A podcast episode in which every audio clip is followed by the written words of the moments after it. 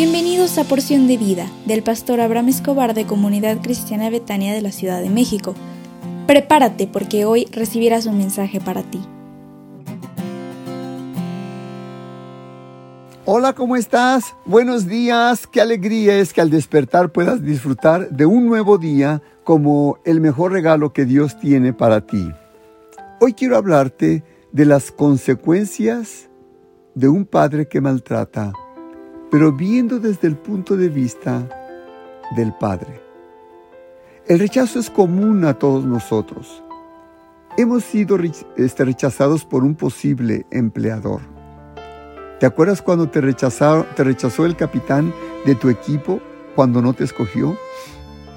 ¿O por una persona que nos dio una cita?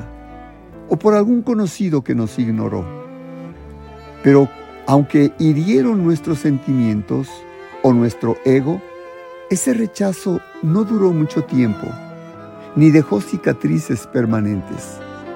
Sin embargo, cuando experimentamos el rechazo de un padre, eso nos deja una huella que dura toda la vida. En muchos hombres y mujeres está detenida su bendición por la experiencia del rechazo de su padre. Quiero mostrarte en esta hora ejemplos de rechazos de un padre. Ejemplo, el padre que abandonó a su familia. El padre que dijo a su hijo, desearía que no hubieras nacido. El que le dijo a su hijo, eres una desgracia para la familia. O la madre que dice a su hijo, eres igualito que tu triste padre. O el padre que dijo a su hijo, ojalá fueras como tu hermano. O el padre, o el padre que dijo, nunca lograrás nada. El padre que dijo a su hijo, fuiste un error, un accidente, porque yo quería que fueras niña. Estos ejemplos son ciertos y reales e impactan el corazón de los hijos a tal grado que su carácter se transforma y no pueden alcanzar el éxito en sus propias metas. Existe un sinnúmero de características de padres que han dejado una huella negativa en sus hijos. De estas, lo que destaca es la de un padre que siempre exige más y hace demandas excesivas. El padre que exige más de lo que el hijo le puede dar o que retiene su amor. Pero también existen padres que tratan de dar lo mejor a sus hijos y no me lo vas a creer, pero cuando es excesivo hasta los malforman. Como en el caso del padre que es consentidor o sobreprotector. El costo de los hijos del maltrato de un padre es muy alto.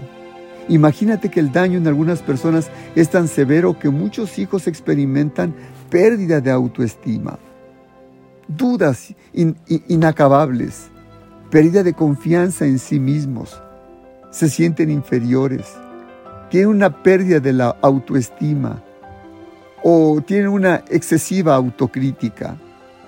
No son felices, tienen apatía emocional, tienen pérdida de la libertad y a veces algunos son demasiado sensibles.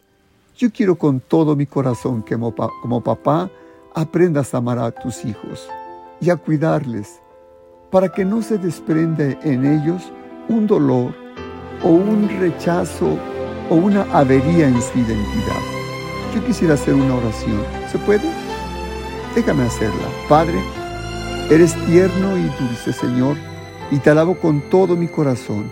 Y te suplico que deposites de tu paz y de tu amor en la persona que escucha este audio, para que aprenda a perdonar y amar a su padre que tal vez le causó un dolor, una avería en su interior.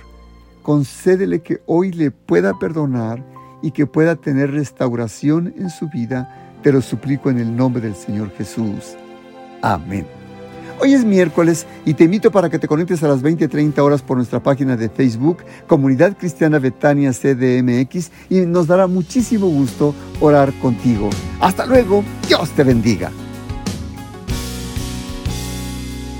Betania